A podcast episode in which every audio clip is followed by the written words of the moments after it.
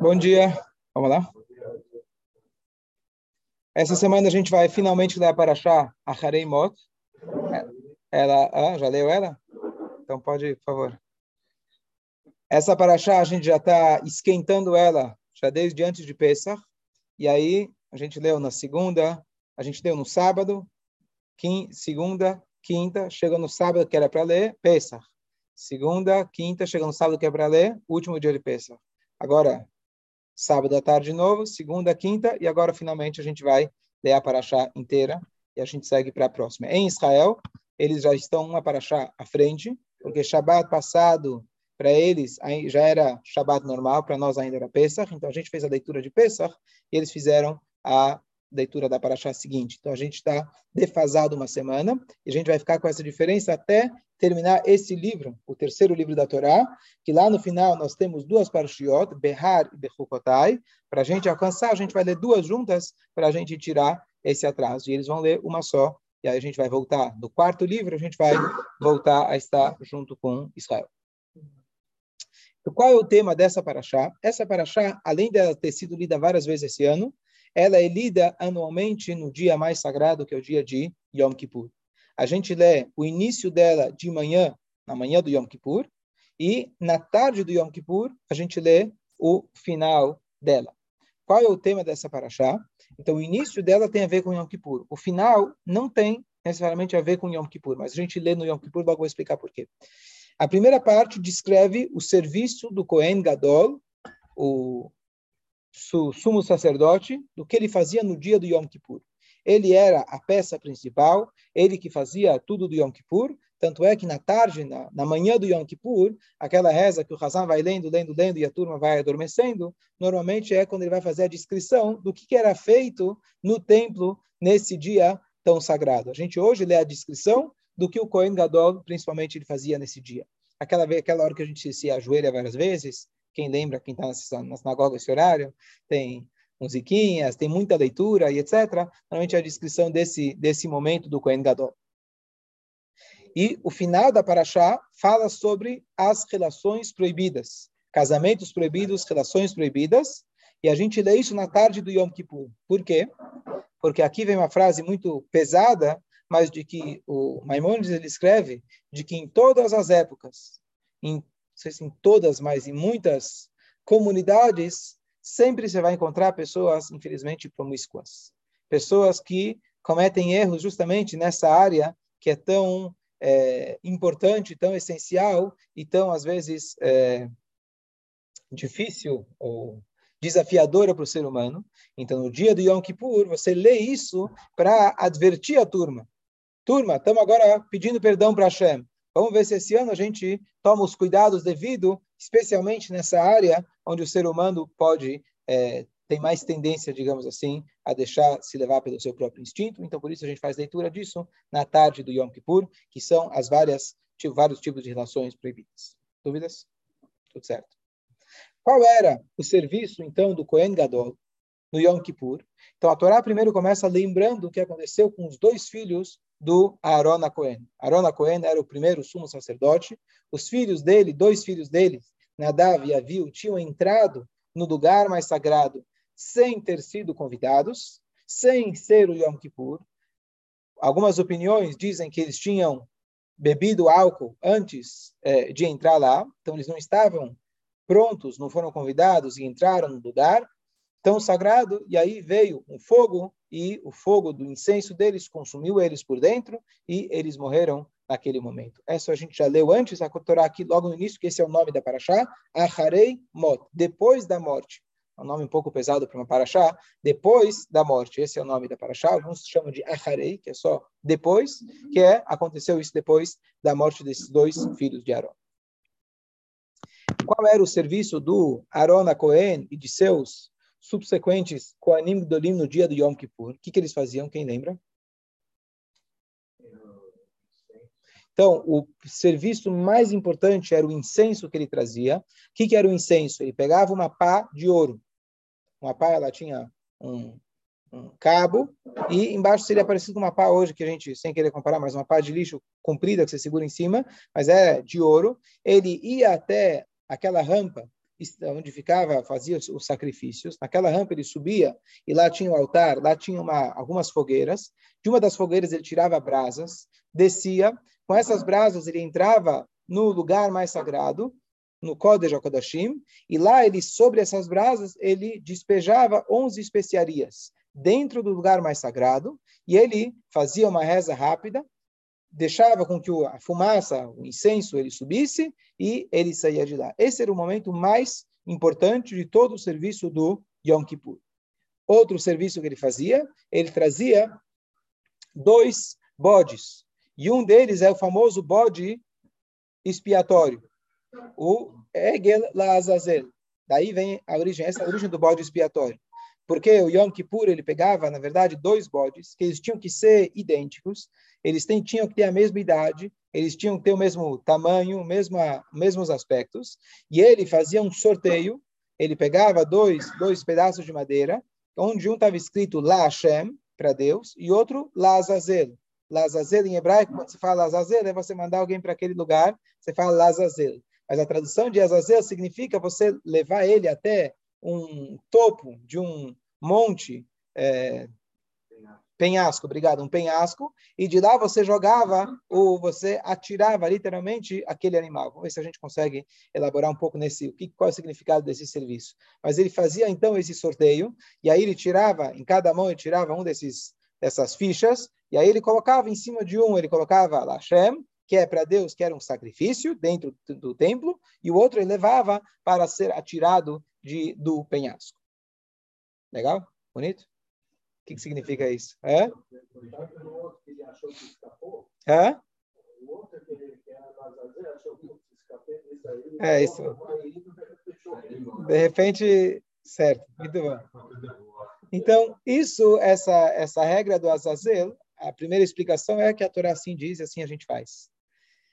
Mas qual que é a ideia? A ideia do Azazel uma ideia um pouco, eu vou falar um pouquinho do que eu sei a respeito disso, mas uma, o, o, que acontece é do, todos os sacrifícios, normalmente os sacrifícios, eles, é, é, todos os sacrifícios, com exceção de dois, eles eram feitos dentro do templo. É proibido você fazer qualquer sacrifício fora do templo.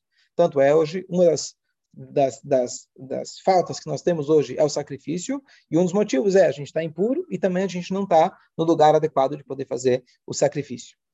Número dois, é, é, número dois, não. Qual sacrifício ele era feito fora? O único que era feito fora era a vaca vermelha, porque ele servia justamente para purificar aquelas pessoas que entraram em contato com mortos, que eles não poderiam entrar dentro da área sagrada do templo, então era feito fora para ajudar aqueles que estavam fora.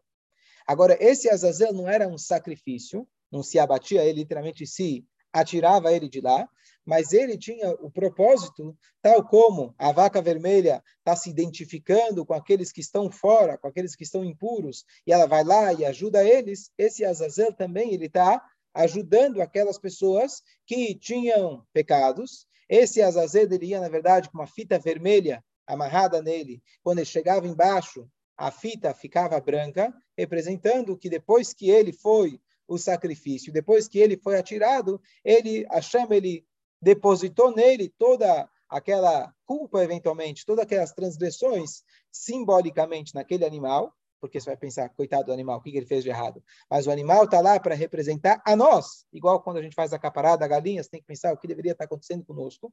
Então, esse animal, ele, é, é, ele perdoava pelo povo de Israel e fazia parte do, do, do serviço do Yom Kippur. Qual que é a ideia desse Azazel um pouquinho mais profunda? Então, uma das coisas da explicação é que esse Azazel, Azazel, na verdade, ele se refere também a uma força negativa muito grande. E a força negativa, especialmente no dia como Yom Kippur, o que, que ele quer? Ele quer acusar o povo de Israel. Qual que é o papel da força negativa? Chegar a fazer você pegar o ano todo, ele vai acumulando, e chega no final do ano e fala, ó, oh, tá vendo o que, que você fez? Eu dei um exemplo essa semana, aquele cara que fala, olha, vem, eu tenho uma droga boa para você ele te faz a cabeça, te insiste, te insiste, até uma hora que você fala do momento de fraqueza, fala, tá bom, eu vou com você. E aí chega e fala, traga isso aqui. E você? Ah, não, eu não trago, isso aqui faz mal. Pega você só. É o que Yetzerará faz conosco. Ele faz você pecar. Ele não peca, porque Deus mandou ele fazer isso. Então ele está fazendo o papel dele. Então ele faz você pecar. E ainda, quando vai chegar, o que acontece? Sabe aquele cara que bota, Deus nos livre, a droga na tua mala? Né? Então ele vai lá e ele vai ligar para a polícia. Tá vendo? Esse cara fumou. Esse cara, ele vendeu. Então o que acontece? Ele vai lá no Yom Kippur e fala: É, tá vendo esse cara? Eu convenci ele e caiu na minha. Agora, por favor, vamos acertar as contas. Vamos ver se ele vai viver até o ano que vem. Então, essa é a função que Hashem colocou da, do Yetzerará, do mau instinto etc., representado pelo, é, pelo anjo, mesmo que ele é o mesmo anjo da morte, é o mesmo que acusa a gente, é o mesmo que incita a gente a pecar. Esse é o cara. Então, esse cara, é, de uma maneira simbólica, ele está querendo, está com muita sede, está querendo, de alguma maneira, acusar a gente. Então, é, espiritualmente falando, se dá para ele um sacrifício. Tem um sacrifício que vai para Hashem, e tem um sacrifício que se fala para ele: olha, você está com fome? Você está querendo acusar nosso povo? Pega aqui um, um bode e fica satisfeito com isso. Óbvio que eu estou falando uma linguagem muito é, superficial de quando a gente está falando de forças espirituais, etc. Mas seria como se fosse, vamos dar um agrado a ele e dessa forma a gente cala a boca dele e ele fica em silêncio. Uma coisa parecida com isso que a gente tem é de que está escrito que antes de você abater as, os animais, antes de você fazer a shritá, você dá água para os animais. É importante, não é essencial, mas é importante para o procedimento da shritá, isso vai facilitar depois, na hora da shritá, etc., que ele esteja bem hidratado. Então está escrito que no Fabrengen, quando as pessoas fazem o lechaim, qual que é a ideia do lechaim? A lechaim, na verdade, especialmente na é, Rússia antiga, o lechaim é aguinha, certo? Algo gostoso. Vamos sair para fazer uma coisa gostosa. Tem aqui nosso representante. Eu, pessoalmente, não gosto. Mas qual que é a ideia? Hã? Você é praticante? Praticante. Então, qual é a ideia? A ideia, a ideia do, do, do Lechaim é você fala o seguinte: eu preciso dar um pouquinho para minha alma animal se saciar, deixa eu dar um chocolate para ela, ela vai ficar feliz, e com isso ela vai vir sentar aqui e ouvir umas palavras de Torá. Ela está pensando que ela está aqui para beber água. O animal, antes de ser abatido, ele não está vendo o que vai acontecer. É, oh, que bom, me trouxeram água, que gostoso. Ele ah, bebe, bebe, bebe. Opa, você está indo agora, você está indo para a forca. Ele não sabe. Então, a mesma coisa está acontecendo com o nosso Yetzirará. Você dá para ele beber a aguinha, ele está achando que está bebendo, saciando a vontade dele, mas não percebe que está entrando aqui no lugar que vai ser perigoso para ele. Ele vai ouvir palavras de Torá que vai enfraquecer ele. Vai ouvir palavras de Torá que eventualmente vai fazer com que a pessoa peque menos, vai ajudar com que a pessoa cresça espiritualmente. Mas essa é a maneira, você convence ele, dando para ele um pouco, né? apenas um pouco de, de, de aguinha para que ele possa se convencer e ele entrar também no espírito da coisa. Então, essa é ideia da, da, da bebida. Então, a mesma coisa, então, parecido com isso. Então, você dá um pouco para a força negativa. Então, no azazel, você dava para ele aquele animal e desse jeito e desse jeito, digamos, ele ficava satisfeito. Um detalhe interessante e trágico e nobre, olha que interessante, que aquele animal, ele morria, mas não só isso, o Cohen, que se voluntariava de levar o animal, não está escrito isso em nenhum lugar que isso iria acontecer, mas inevitavelmente acontecia anualmente que aquele que levava o animal ele não chegava, ele não alcançava vivo até o ano que vem. Então, o sacrifício, na verdade, era também de dar não apenas um animal, mas se é que alguém, Hazva Shalom, tem que falecer, que seja uma única pessoa, e ele assumia sobre si, entre aspas, essa, essa, esse sacrifício. E o que acontece é interessante que também nunca faltaram voluntários para isso. Então, por isso eu falei, é trágico e nobre ao mesmo tempo que a pessoa sabe que está indo se sacrificar em prol do povo judeu. Então, de novo, isso não estava prescrito nos livros, mas é uma coisa que acontecia inevitavelmente. Esse Cohen Gadol, esse Cohen Gadol, ele fazia o serviço todo dele do Yom Kippur com roupas brancas. Ao longo do ano, ele tinha oito roupas que eram tecidas com fios de ouro, fios de lã turquesa, especiais, etc. Em Yom Kippur, era absolutamente brancas. Por quê? Um motivo mais simples para não lembrar o pecado do bezerro de ouro, que justamente ele vem aqui para perdoar o povo judeu, então ele não quer trazer nenhum tipo de lembrança ao aspecto negativo que teve o bezerro, o bezerro de ouro. Uma lei interessante de que quando ele fazia esse serviço, depois que ele terminava esse serviço, naquele ano, ele tinha que se desfazer daquelas roupas. Aquelas roupas não poderiam ser reaproveitadas para o ano que vem. As roupas que ele usava no dia a dia, o uniforme dele especial, ele podia usar todos os dias, podia continuar usando por muitos anos. As roupas que ele usou no Yom Kippur, elas eram agora descartadas. Não literalmente, porque as roupas dos Koanim, uma vez foi usado para uma mitzvah, elas eram reaproveitadas para poder fazer delas é, pavios para a menorá. E aqui a ideia da gente reaproveitar uma mitzvah para outra e a gente não simplesmente descartar. Mas ele nunca poderia usar ela de novo. Qual que é a ideia? Então, a ideia, na verdade, é que toda a ideia do Yom Kippur é uma renovação. Você entender que o Yom Kippur, você não entra e sai igual. Você tem a oportunidade de sair completamente diferente. Você tem a oportunidade de recomeçar. Você tem oportunidade a tal ponto que até mesmo as roupas que ele vestiu, que é superficial, ele, uma vez que ele vestiu, elas já eram descartadas. Porque a partir de agora, você tem uma nova roupa. A partir de agora, você começa uma nova vida. E aqui tem uma, um voto muito bonito, interessante sobre o Yom Kippur. O Yom Kippur a gente bate no coração centenas de vezes. Termina o Yom Kippur, a gente vai fazer a reza de Arvit, correndo porque estamos com fome. A reza de Arvit diária, normal. Como se começa essa reza de Arvit? Deus, o misericordioso, ele vai perdoar os pecados. Poxa vida. Deu tempo de pecar já? Não. Já deu tempo de pecar? Você falou mal de alguém? Você está com a intenção de correr muito no Arvit e já já o pecado? Então, muito fácil. Você já está pedindo perdão que o teu Arvit vai ser um, vai ser um, você já vai começar com muito um foguete.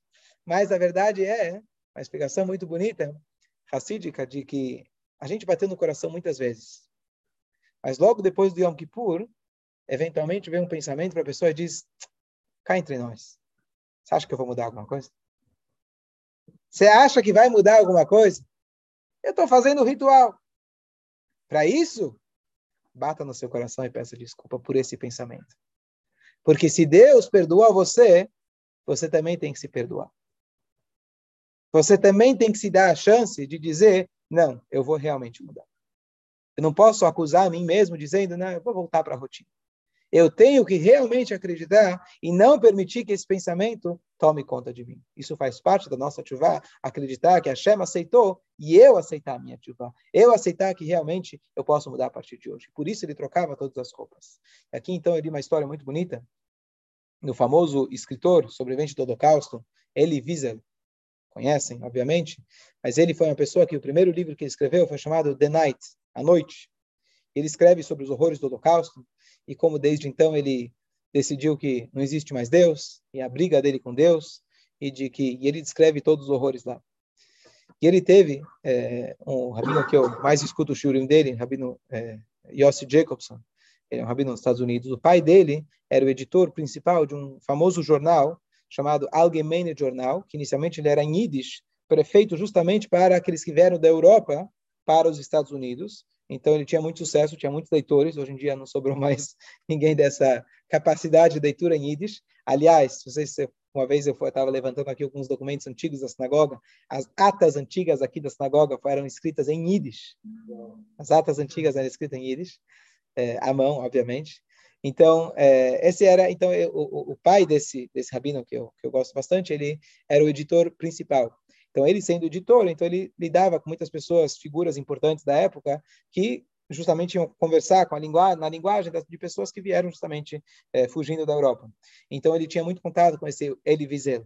Então, ele acabou trazendo o Eli, o Eli Wiesel para visitar o Rebbe. Então, ele, a primeira vez que ele foi até o Rebbe de Lubavitch, isso ele registra no livro dele, ele, ele foi num dia de Simchat Torah.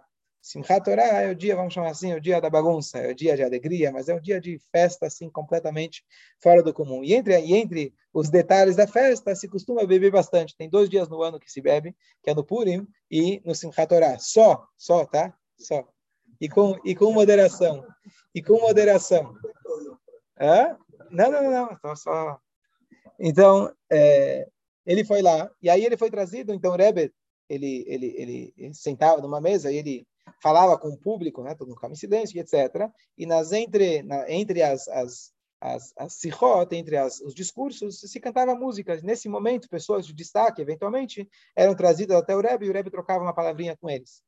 Então, nesse momento, ele foi trazido até o Rebbe, uma pessoa de muito destaque, e ele teve alguns encontros com o Rebbe, não sei se esse foi, eu falei que foi o primeiro, não sei se esse foi o primeiro, mas o, o, o, o, Rebbe, o, o ele falou para o Rebbe, olha Rebbe, eu sou da dinastia Vishnitz, que é uma outra dinastia racídica, nesse momento ele é só da dinastia, ele não era alguém praticante de, do judaísmo, como ele deixou bem claro no livro dele, mas eu sou Vishnitz. Ele falou, olha Rebbe, eu sou Vishnitz, eu não tenho nenhuma intenção em virar Rabat. O Rebbe falou, não tem problema, o importante é que você é um Hassid. Você é um Hassid, não importa da linha. Aí o Rebbe falou para ele o que, é, o que, que se faz em, em em Simchat Torah. Ele falou, se fala Lechaim. Tá bom? Então o Rebbe pegou a garrafa e serviu para ele o Lechaim. O Rebbe era russo, né? Lembrando. E aí ele falou, olha, Rebbe, mas em Vishnitz, em Vishnitz a gente não toma, a gente não toma sozinho. Querendo dizer que toma junto com o Rebbe. Em Rabat, não. O Rebbe deseja para você, você toma sozinho. O Rebbe não, você não é, não tem essa proximidade, você vamos, vamos tomar o Lechaim junto com o Rebbe. Mas o Rebbe falou, tá bom. Então o Rebbe encheu a dele mesmo e eles fizeram o Lechaim juntos. Depois que ele terminou o primeiro copo, não sei qual era o tamanho da quantidade, e ele falou, e como que é em Vishnitz? É, essa quantidade está bom em Vishnitz? Aí ele falou, olha, em Vishnitz isso aqui é só uma gota do oceano. Aí E aí eu vou falar o que eu li, o que ele escreve em relação ao Rebbe, para deixar bem claro que o Rebbe fez uma, antes de falar o que o Rebbe falou para ele, o Rebbe fez um decreto que não se tome mais do que 86 ml num Fabrengue. O Rebbe deixou bem claro. Isso se precisa e etc. Mais, mais que quatro copinhos pequenos. É, então o Rebbe falou em Lubavitch também. E aí eles fizeram mais um Nechaim. E aí ele falou, ele falou, o Rebbe virou e falou para ele, eu quero te dar uma benção. Eu quero te dar uma brachá. Pede o que você quiser. Quer dizer, não conhece essas palavras, mas fica à vontade. E ele não falou. O Rebbe falou para ele, eu quero te dar uma benção para você recomeçar. E ele falou, então que seja essa brachá. E o Rebbe deu para ele uma brachá para ele recomeçar. A história, a continuação da história dele, é que ele era uma pessoa que saiu, que perdeu toda a família e etc. Ele se casou novamente, teve filhos novamente, deu continuidade e aos poucos ele foi mudando a visão dele em muitos aspectos, a ponto que o último artigo que ele deixou, que saiu inclusive no New York Times, ele ele descreve na verdade de que ele cons conseguiu perceber que ele estava na verdade numa história de romance com Deus. Porque o fato de ele ter ficado tão revoltado e tão bravo com aquilo que aconteceu significa que ele está num relacionamento com Deus. Ele está bravo, mas com alguém. Se é ninguém, se é a parede, você não fica bravo com a parede. Então, esse senso, essa sensação de injustiça, de, de, de cadê a justiça etc., essa busca pela justiça, nada mais é que uma expressão profunda de um elo verdadeiro de amor que eu tenho com Deus. Se você me ama tanto, como você faz uma coisa dessas? E não que ele teve a resposta, não que a gente tenha a resposta. Mas ao longo da vida, quando ele conseguiu reconstruir, ele virou um grande protagonista, protetor, alguém que levanta a voz, representante do povo judeu para que não se esqueça os horrores do Holocausto, etc. Então, ele realmente reconstruiu e ele demonstrou que a nossa vingança, né, a nossa maior vingança, não é sentar e falar, lembrar o dia do Holocausto, apenas como falar, poxa, naquele prédio lá escreveram o Holocausto e os Goyim concordam, é muito, tudo isso é muito bonito. Mas a nossa vingança é a nossa renovação. É a gente conseguir ir adiante e mostrar como uma vez o Rabino Jonathan Sachs, Alava Shalom, ele falou, de que o Rebbe, é, ele, ele fez, ele, ele, ele, ele deu a resposta adequada para aquele homem, na, na para aquele homem que a gente não fala o nome, que ele foi atrás dos 6 milhões para, Deus os livre, acabar com eles. O Rebbe, ele ensinou que a gente tem que ir atrás de cada Yudi para resgatar ele, para despertar ele, lembrar quem ele é. Então, isso que o Cohen Gadol ele fazia no Yom Kippur, que ele trocava as roupas dele, é, na verdade, a lição para a gente tão bonita dessa semana, que a gente tem que estar pronto a cada dia para a gente se renovar. Sim, aconteceram coisas, sim, acontecem coisas. Por minha opção ou por força maior, as coisas vão acontecendo, sim. Mas a cada dia a gente tem a força de tirar aquela roupa, descartar aquela roupa e começar novamente. Bom dia a todos, Guichaves.